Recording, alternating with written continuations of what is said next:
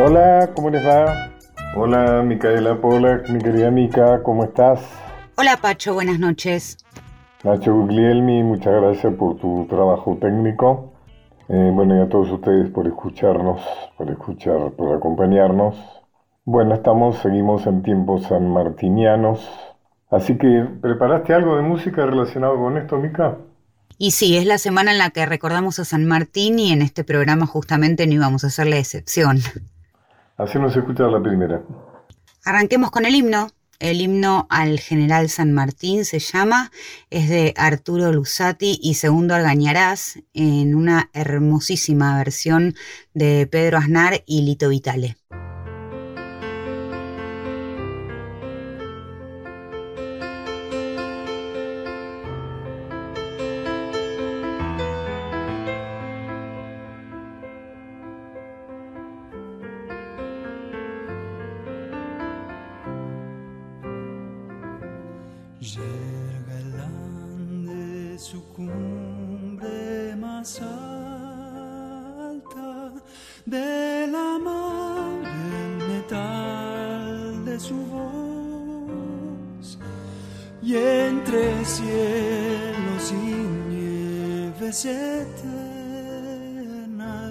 se alce el trono del libertador.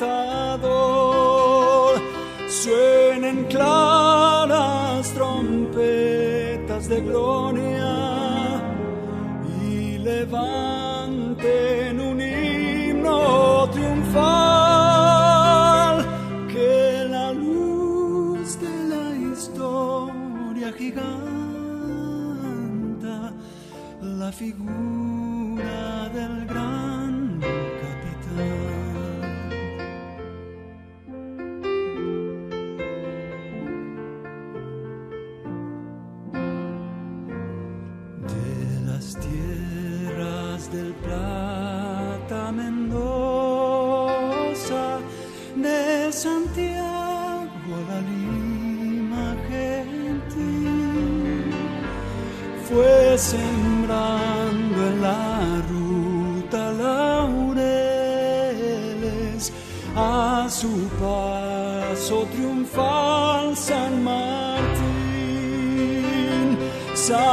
Martín, el señor de la guerra, por secreto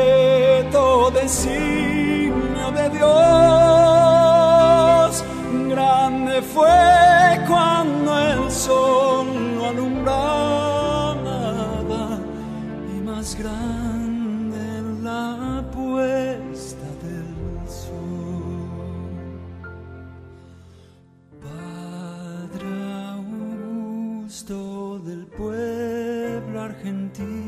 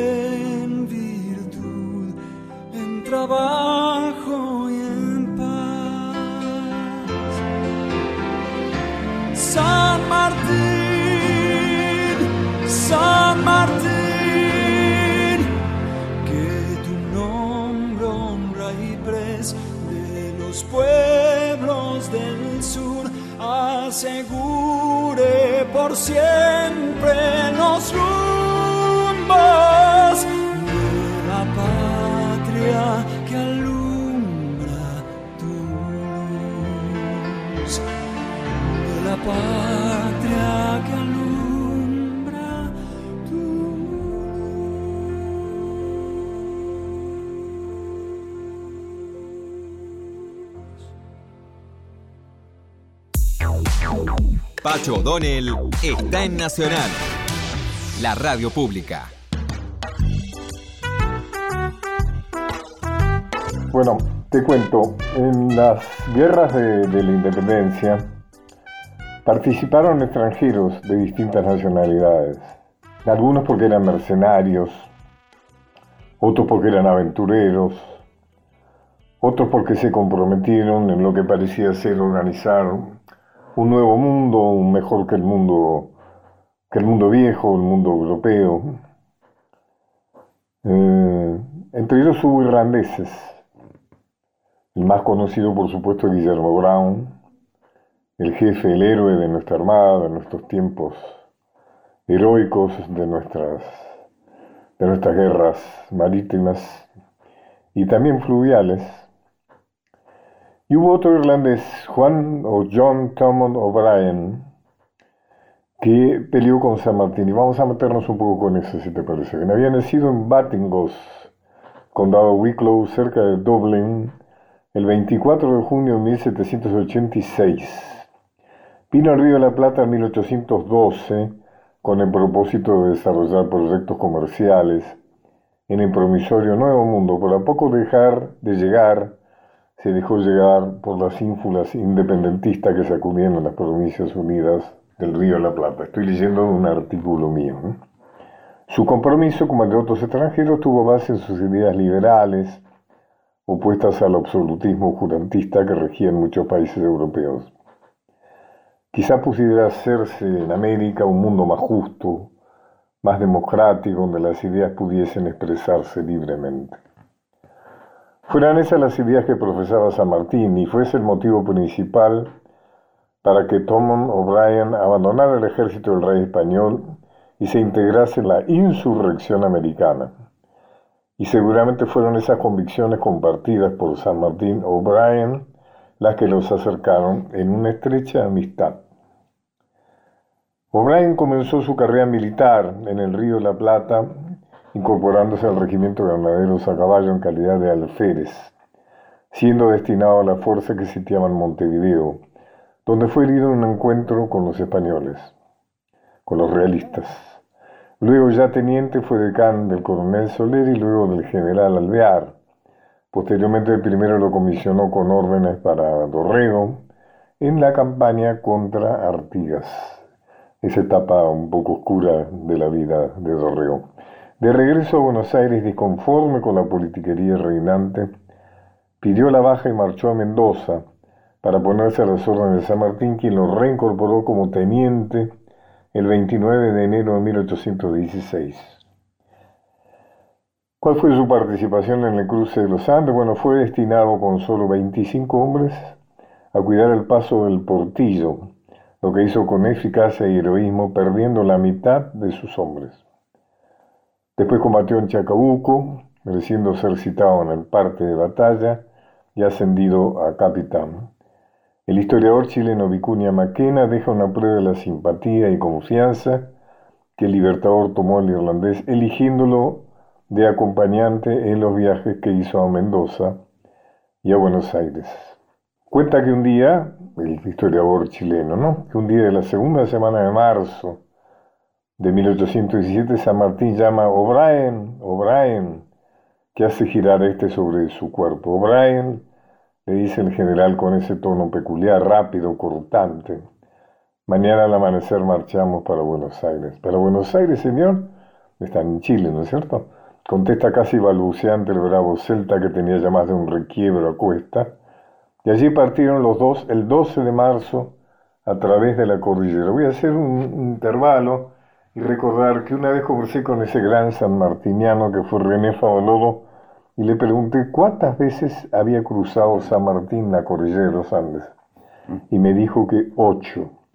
Es decir, una vez con el ejército y otras veces, como en este caso, para llegar a Mendoza o llegar a Buenos Aires. La cuestión es que parten entonces San Martín y O'Brien, y entonces como testimonia Pérez Muchastegui, al llegar a la cuesta de Chacabuco, ordena a O'Brien detenerse, desciende de su mula y en tono sombrío, San Martín, ante los túmulos de los muertos en la batalla librada el mes anterior, casi todos afrodescendientes, murmura, pobres mis negros. Recordemos que los afrodescendientes generalmente eh, buscaban su libertad incorporándose al ejército y eran eh, normalmente los constituyentes de las infanterías que avanzaban a cuerpo descubierto y que mm, eran los que se ganaban el título de carne de cañón, ¿no es cierto? Generalmente eran las mayores víctimas de las batallas.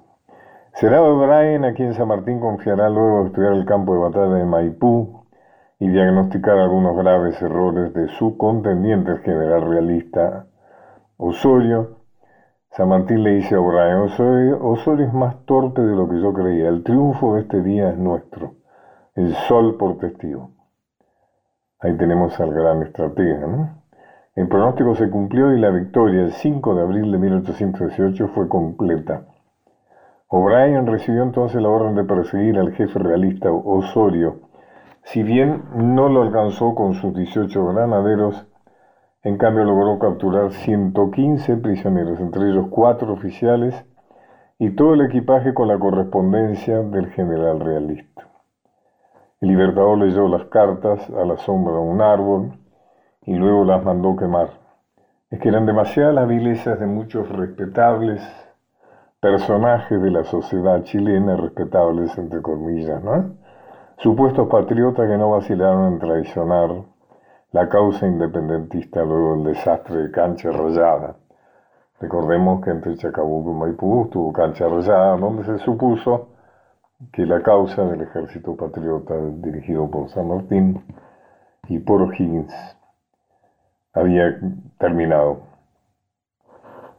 Luego de la toma de Lima, el libertador le concedió a O'Brien la Orden del Sol, lo ascendió a coronel y lo comisionó para llevar a Chile, a la capital de las provincias cuyanas, y a Buenos Aires los trofeos conquistados en la campaña de la Sierra, con el objeto de dar prueba de aquello que sus enemigos ponían en duda, y también para solicitar ayuda militar y económica para derrotar definitivamente a los ejércitos realistas en el Perú. Recordemos que en Buenos Aires se decían cosas muy feas de San Martín y se dudaba de lo que estaba haciendo. En ese sentido, la misión de O'Brien fue un fracaso y San Martín debió ceder ante Bolívar en Guayaquil. O sea, en Buenos Aires mm, gobernaba un gran enemigo de San Martín que fue Bernardino Rivadavia, quien se negó a darle todo apoyo. Enterado en Buenos Aires de la retirada del Libertador del escenario de las guerras independentistas, O'Brien obtuvo permiso para viajar a su país de origen, Irlanda. ¿no? Allí se empeñará en promover una fuerte corriente inmigratoria de compatriotas suyas hacia las Provincias Unidas, siendo un pionero en ese sentido. Nuevamente en suelo americano se pone a las órdenes de Bolívar, quien le adjudica una mina de plata cuya explotación debe abandonar por no tolerar la elevada altura. Viajero incansable, revitaliza su vocación de empresario, se trasladó a la qué vida, ¿no? Qué vida tan aventurera, se trasladó al Amazonas peruano en busca de oro, pero nuevamente se dejó tentar por la carrera militar y se alistó en el ejército del mariscal Santa Cruz, jefe de la Confederación Peruana Boliviana, quien le extendió en 1836 los despachos de general de brigada, honrándolo también como oficial de la Legión de Honor de Bolivia. Cuando estalló la guerra entre la Confederación Rosista y la Alianza Peruano-Boliviana, se lo encarceló por orden de Rosas bajo el pretexto de conspirar. Pudo salir del país en febrero de 1838 gracias a la mediación del ministro de Relaciones Exteriores de Gran Bretaña, Lord Palmerston. Mm, en lo quienes hayan leído mi libro Juan Manuel de Rosas, mi biografía de Rosas, sabrán la importancia que tuvo Lord Palmerston en la historia de nuestra patria en aquellos tiempos. Bueno, mm, luego habrá otros intentos, intentará una empresa de agricultura y ganadería en Uruguay, pero las tropas de Uribe, aliado de Rosas, vengativamente destruyeron y saquearon su estancia, etcétera. Bueno, seguirá luego con frutos, etcétera, La cuestión es que fallece el primero de junio de 1861 a los 74 años de edad. Sus restos fueron traídos a la capital argentina recién en 1935 a bordo de la fragata Presidente Sarmiento, siendo depositados en el panteón de los próceres en el cementerio de la Recoleta. Qué vida, ¿no? Ica, qué vida, ¿no? Sí, tremenda vida. Le propongo que escuchemos música para cerrar este capítulo sanmartiniano que vamos a seguir en el segundo bloque. Usted contaba un testimonio de Pérez Amuchaste en el que San Martín dijo pobres mis negros por aquellos que estaban en la primera línea de combate y que peleaban por su propia libertad. Eh, y también peleaban por la libertad de la patria. Así que escuchemos a los indios Tacunau con el negro de San Martín, si le parece. Bueno, gracias.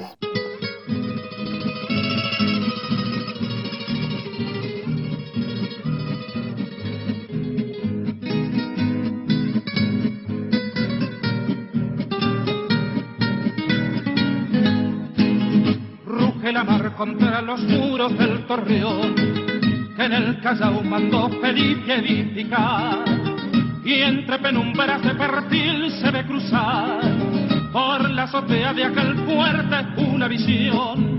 Es la silueta de Paruto el negro piel que está velando por su patrio pabellón, mientras ignora que a muy pocos metros de él, tramando están de su bando traición. Y al brillar el sol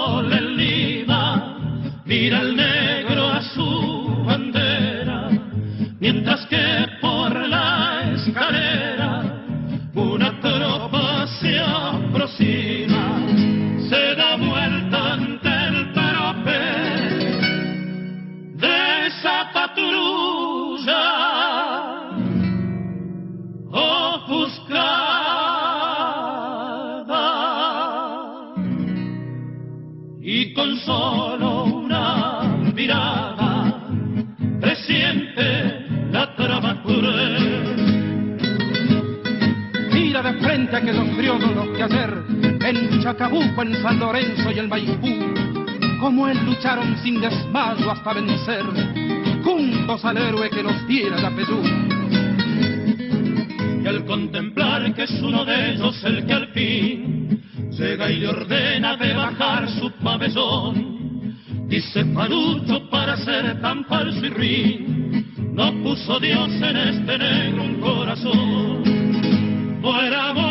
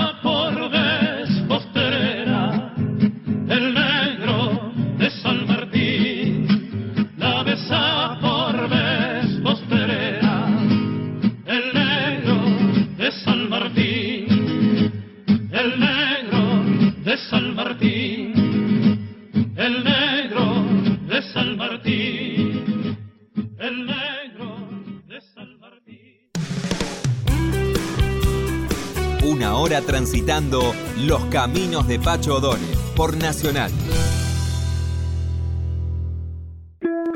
Continuamos con Los caminos de Pacho O'Donnell.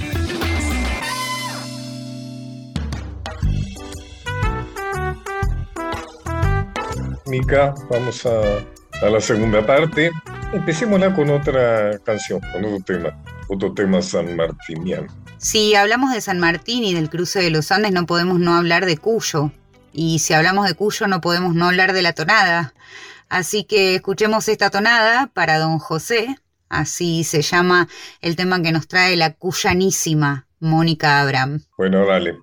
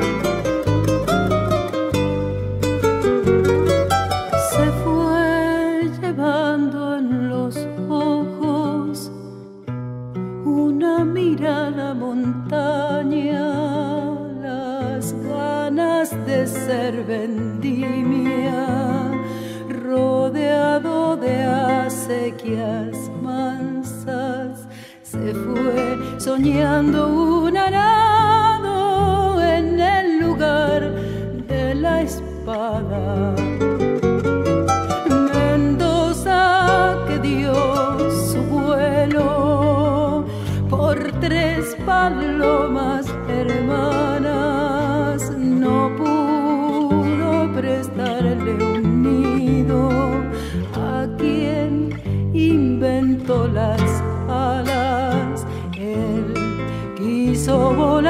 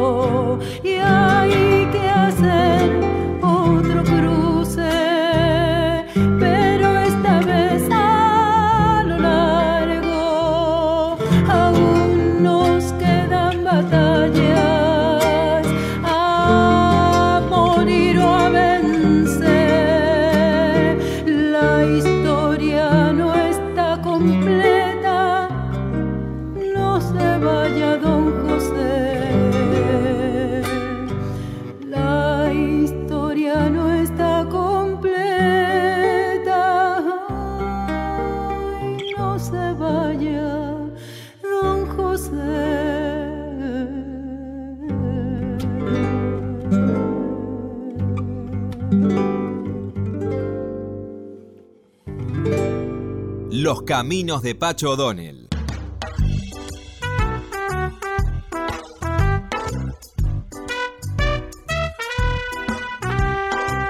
Voy a hablar con una amiga, una persona con la cual hemos hecho cosas juntas, hemos escrito juntos, hemos compartido la experiencia maravillosa de, del Instituto Dorrego, que es Araceli Bellotti, persona que yo aprecio y respeto mucho. Eh, historiadora, socióloga, política. ¿Cómo estás, Araceli? Hola, Pacho, muy bien, gracias por llamarme. Un gusto. No, me encanta. Recuerdo hablando de San Martín, tenemos vos y yo un libro prácticamente escrito juntos, que es muy interesante, que es el, el epistolario entre San Martín y O'Higgins. Así como la Pascuali escribió un libro sobre el epistolario entre San Martín y Guido, eh, creo que tenemos que no, no, tenemos que abandonarlo en algún cajón porque me parece que es sumamente interesante, ¿no? Así que cuando quieras volvamos a retomar ese proyecto que ya está prácticamente escrita, creo que hay que darle una, una revisión final y agregarle algunas cosas que posiblemente quedaron afuera, etcétera. Sí, sobre todo porque la correspondencia en aquellos tiempos revelan y sobre todo la correspondencia final, ¿no? La del exilio, Exacto. que tampoco sabemos de San Martín en ese tiempo, eh, revelan muchas cosas, ¿no? Revelan los dolores y, y el abandono que sintió San Martín, ¿no? Pero también revela, bueno, su personalidad, qué hacía, cómo vivía, eh, qué angustias tenía. Y la verdad que para mí fue muy, muy importante escribir ese libro, por el conocimiento, creo, y creo que vos también, el conocimiento que nos aportó de esta faceta que no es tan conocida, ¿no? Y además qué amigos que eran, ¿no? Cómo se querían. Las introducciones, ¿viste? de las cartas.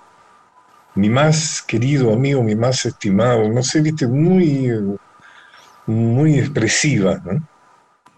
Y, y sí, bueno, porque además, digo, fue el destino de todos ellos, eh, después de tanta, de, de semejante gesta, ¿no? Y de semejante logro, en condiciones tan paupérrimas, haber logrado la, la- la libertad de, de América y después este, terminar olvidados, ¿no? Entonces, Olvidados y maltratados. O sea que hace un tiempo, casi de casualidad, encontré un libro de memorias de un chileno que contaba que se formó en, en Europa, iba al colegio, en Francia, creo. Y un día recibe la visita de San Martín en el colegio. Entonces, como él es el, que- mejor habla castellano, digamos, eh, es el que tiene más, más trato con ese San Martín, que ya es el San Martín del Destierro.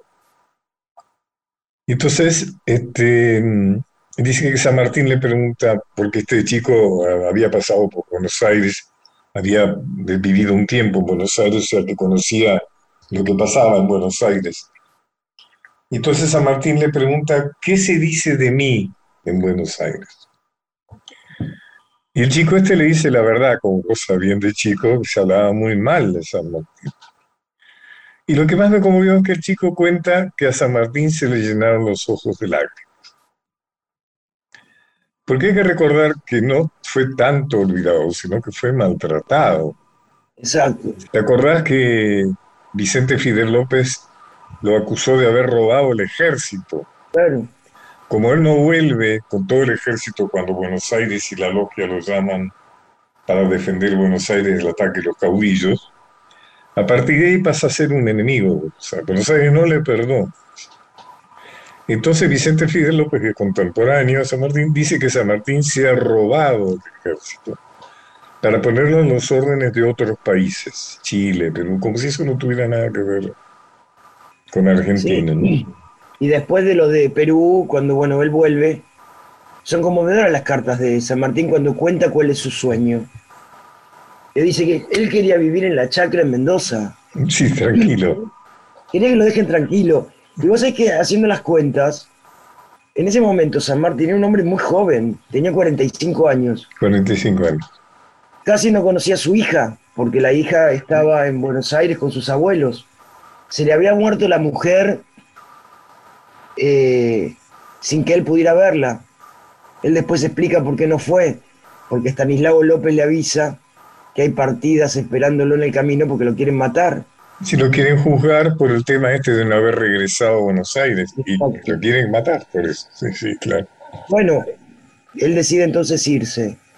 Y en verdad hay una carta muy linda Guido que le dice, desde Bruselas le escribe el primer tiempo del exilio, dice, la, la niña está en el colegio, la había puesto en un colegio inglés. Y él vivía con un hermano de él. Eh, y le dice, mi sueño es en dos años, cuando se complete la educación de, de Mercedes, eh, volver y pasar un tiempo en la costa del Paraná y otro tiempo en Mendoza. Cuando dice lo de la costa del Paraná, dice porque me gusta. Y dice que la renta que él tiene de, de una casa que alquilaba en Buenos Aires le era suficiente para, para tener esa vida y que en verdad lo único que pedía era que no se acordaran de él. Claro. Y después le dice, bueno, si no, si no me van a dejar en paz, tendré que venirme a Europa a terminar mis días aquí, que es lo que sucedió, ¿no? Porque no lo Bueno, y él intentó volver, ¿no? Cuando cae Rivadavia y sube Dorrego, Dorrego era, tenía sus mismos enemigos. Y como bien se dice, nada une más que tener los mismos enemigos. Pero cuando llega a Brasil se entera que lo han asesinado. Y la misma suerte le espera a él, porque son los mismos enemigos que rey.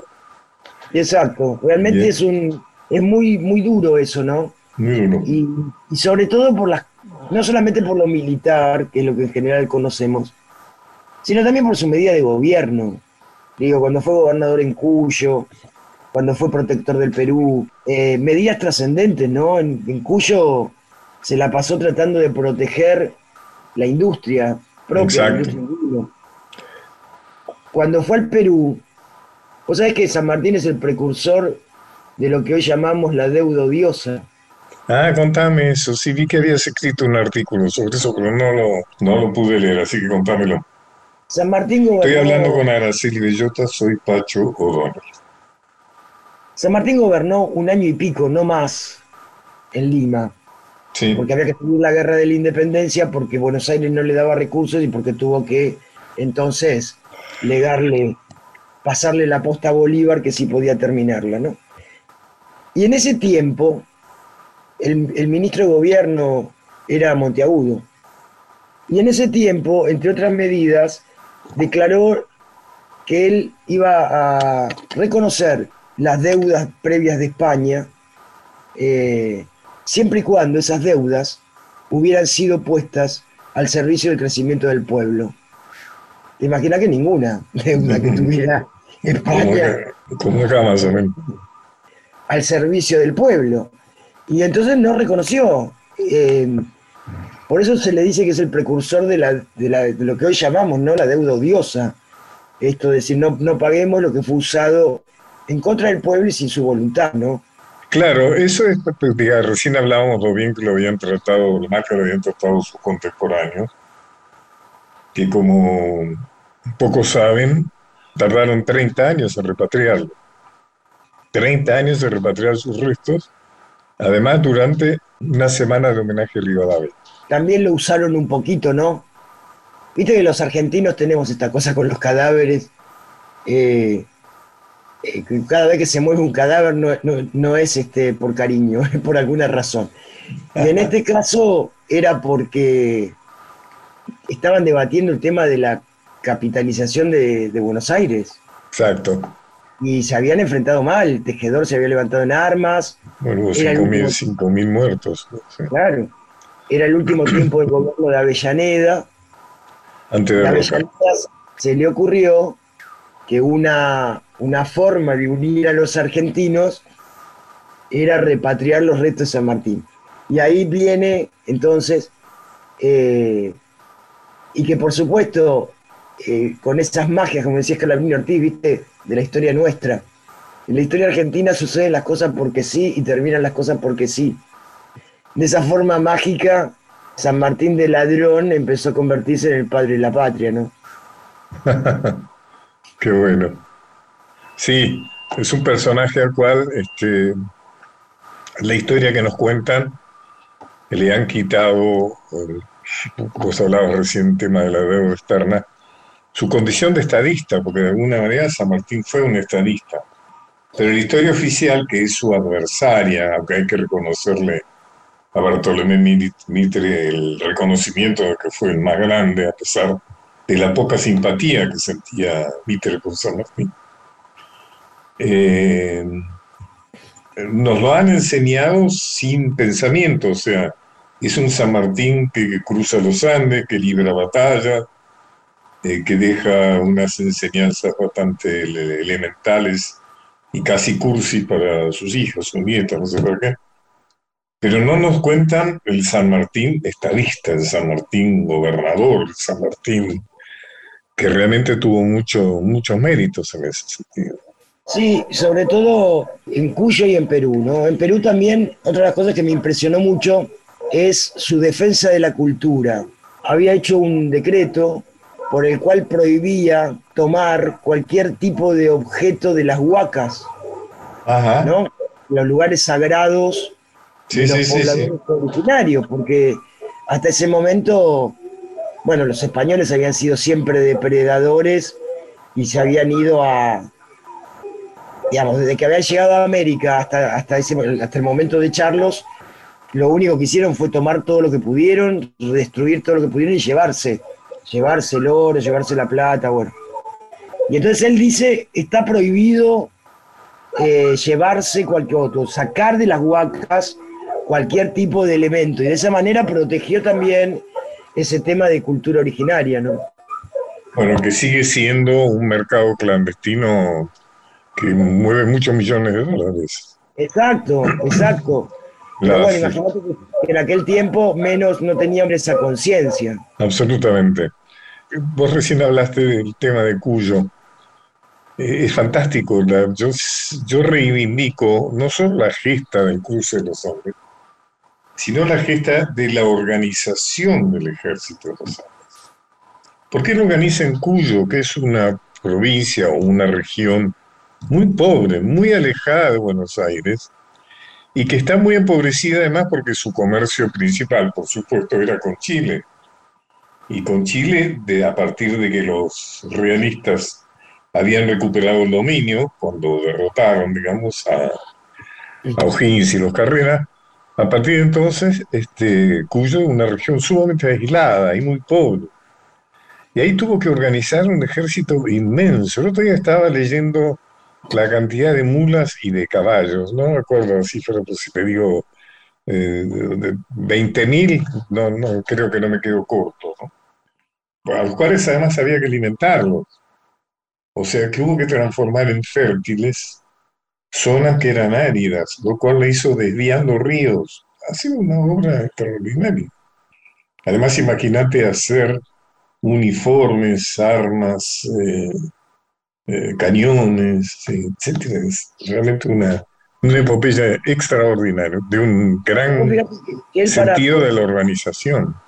Claro, pero para lograr eso, mirá lo que apela a, a, lo que hoy diríamos a la promoción de la industria local, de la industria nacional. Exacto. Como vos decís, es árido, hace acueductos o desvía ríos, tiene que hacer armas. Bueno, empieza la construcción, es el, yo siempre digo es el pionero de la UOM, de la Unión Obrera Metalúrgica, porque claro. a, a, fabricar las armas. Sí, a partir de la explotación de minas. O sea, tiene que empezar a explotar minas para obtener el, los elementos necesarios para fabricar armas. Hay que hacer uniformes, hay, bueno, la industria textil, digamos, todo lo, lo, lo, trata de promover textiles, la claro. local, ¿no? Eh, y la verdad que eso es, bueno, justamente era tener la mentalidad opuesta a la de Rivadavia, que era todo lo, todo lo contrario, traigamos de afuera. Hay una anécdota que a mí me gusta mucho del vino con San sí, Martín, ¿no? Sí, sí, que invita a un general, creo que era el general Olazábal, o creo que lo cuenta Olazábal. Invita a su casa a comer y dice, cambia el vino, el de Mendoza lo pone en una botella de uno de Málaga y viceversa, el de Málaga en una botella de Mendoza. Y entonces sirve primero el que decía Mendoza, pero era Málaga. Y le dicen, lo prueba, mmm, no, los vinos locales. Entonces después cuando le da el, de, Mendoza, que está en la botella de Málaga, todos toman y dicen, ah, esto es otra cosa. Es decir, él dice, pero la verdad, un poco es el, el, digamos, muestra la soncera, diría Jaureche, local, que se ve que viene desde hace mucho. Si la etiqueta decía Málaga estaba bueno, si decía Mendoza no. Es una anécdota maravillosa, es una anécdota porque cala en punto central argentino. ¿no? Exacto. La falta de amor por lo propio, que es causa de muchas de las cosas que nos suceden. O sea, lo, la gente que firma esos endeudamientos atroces, asesinos, genocidas, lo hacen con absoluta con absoluta desprejuicio eh, del mal que causa a sus compatriotas, ¿no es cierto? No les importa, digamos. No, no es que no se dan cuenta, no les importa. Porque no, no porque pre prefieren el de Málaga que el de Cuyo, que el sanjuanino. Sí. Claro, lamentablemente esa mentalidad colonizada se transmite al pueblo, porque en esa clase dirigencial o en ese eh, sector dirigencial, bueno, no les importa, o en definitiva hacen sus negocios. saben que trayendo de afuera van a empobrecer al pueblo, pero no les importa. Eh, porque ellos van a hacer sus negocios, se endeudan, no les importa. Ahora, cuando eso se transmite al pueblo común, que sí debe importarle, porque si traen de afuera, vos no trabajás, y si te endeudan, vos vas a tener menos recursos para desarrollar tu vida. Pero sobre todo, fíjate que en estos periodos así neoliberales, ¿no? de, de este tipo de ideas, el pueblo se mimetiza y lo hace y repite conductas y se perjudica mucho. Mirá los que tomaron los créditos IBE. ¿Cuál es la mentalidad? Bueno, endeudate. Claro, porque los dirigentes que se endeudan saben que no van a pagar, pero los que toman el crédito lo tienen que pagar, si no lo pierden. Entonces digo, es muy profundo esto, ¿no? Y viene de esta cosa de no valorar lo propio, de preferir lo ajeno, y de suponer que se puede vivir con lo ajeno cuando no es así, ¿no? Y esto San Martín lo tenía clarísimo, muy claro, tan claro, que bueno, él ya después se va a Europa, ¿no? Pero vos fíjate que lo primero que hace el nuevo imperio, que es Gran Bretaña, después de que se termina la guerra, es colocar empréstitos en todos los países. Primero colaborar para que, para que nos separemos, ¿no? En los paisitos que hoy somos, América. Y después lo que hizo fue colocar empréstitos en cada uno de estos países y de esa manera nos dominó. Eh, y San Martín lo tenía muy claro. Por eso San Martín era un patriota cuando todavía no había patria, porque el país estaba todavía juntando sus pedazos y perdiendo pedazos, perdiendo la banda oriental, perdiendo el Alto Perú, perdiendo Paraguay. Y eso es lo que lo une a Rosa, ¿no? Los dos, lo que los une a Rosa y San Martín es un patriotismo muy exacerbado en Por ejemplo, las cosas que se le achacan a San Martín en relación a su monarquismo y a Rosas, a su supuesta violencia, ¿no? tienen que ver con que los dos diagnostican que la anarquía que se ha desatado en el país y que de alguna manera está fomentado por Gran Bretaña, puede terminar con todos los intentos y esfuerzos, digamos, de construir un país independiente y serio. Es decir, los dos son profundamente hombres de orden, en el mejor sentido de la palabra. Dice Martín un tipo de ideas, llama tipo de, como decir, de cultura, ¿no? Cuando es destierro, tiene una vida cultural muy intensa. Se hace amigo de, los escritores de la época, ¿no es cierto? Aprende, eh, Rossini le invita a, sus óperas, ¿eh? es amigo de Gerard Nerval, ¿cierto? Aprende guitarra, aprende a tocar guitarra, pinta.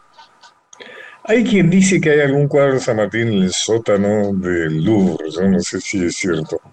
Él pintaba marina, pintaba, hacía algunas, algunas cosas tipo, tipo decorativas.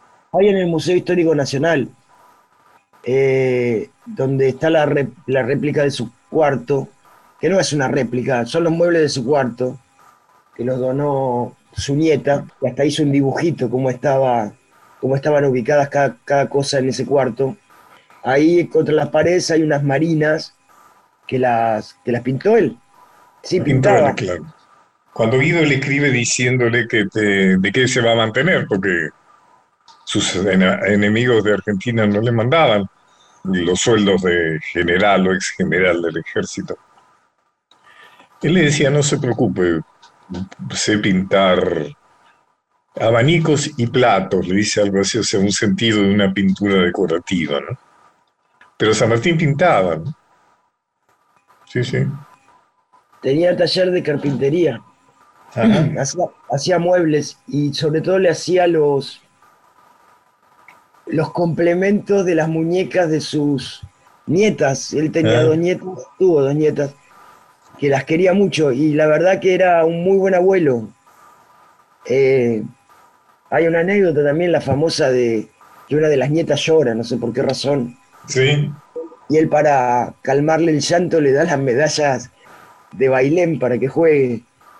Que entonces entra su hija Merceditas y le dice, pero papá, ¿cómo le estás dando eso para jugar? ¿No? Y que él dice, bueno, si, esas, si estas medallas no sirven para parar el llanto de un niño, ¿no? Digamos, tenía como una... esa anécdota la incorporamos con Antonio Terreborrosa, nuestro Pasiones, Claro. ¿Te acordás que hicimos un... Está vivo, ¿verdad? todo el tiempo tenemos ganas de volver a hacerlo. Pasiones en la historia argentina, y uno de esos era anécdota de... ¿Sabes? Fíjese que poco sirven las condecoraciones, que ni siquiera pueden calmar el llanto de una niña. sí. Claro.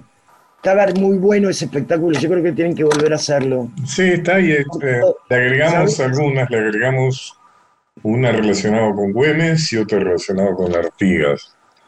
Pero alguna vez lo- igual que vamos a terminar ese libro. ¿m? Lo tenemos Sí, poner- ¿Sabes, ¿Sabes, Pacho? Yo soy una convencida que, mm, bueno, este momento que nos toca es muy difícil, ¿no? No solo por la pandemia, que eso- esto es mundial, sino también la situación de la Argentina, otra vez este, complicado, ¿no? Y a mí me parece que para poder superar esto- estos momentos difíciles, como fue el 2003 también, ¿no? Esos tiempos, 2001, 2003, hace falta épica. Este pueblo tiene que tener una épica y tiene que saber que por ahí nosotros no, porque somos grandes, pero digo, para los que vienen tenemos que dejarles un país mejor que esto, ¿no? Y, y para eso hay que hacer una gesta. Y para tener épica tenés que saber y conocer nuestra historia y sentirte orgulloso de nuestra historia. Si no tenemos eso, no va a ser posible. Entonces me parece que la historia tiene un gran papel que cumplir. Papel que Otra vez, cumplir. siempre va, ¿no?